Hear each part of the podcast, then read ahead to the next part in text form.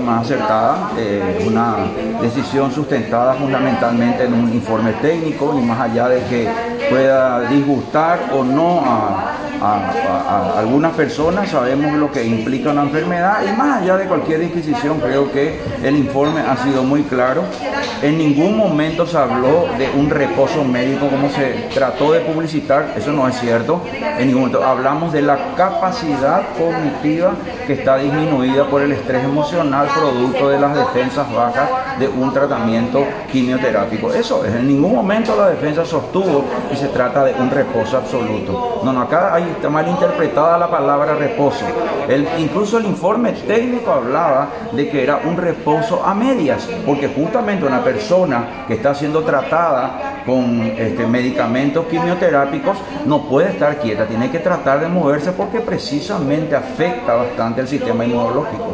Si no que es una constancia. Es una constancia de que él está con dificultades cognitivas para someterse al estrés emocional. Yo le pregunto, una cosa es hablar coloquialmente, una cosa es participar de un evento social, pero otra cosa es ser interrogado, saber de que está siendo acusado y que eventualmente podría ser condenado. Es muy distinta. La carga motiva es negativa frente a otros actos donde puede haber carga positiva. ¿Mm?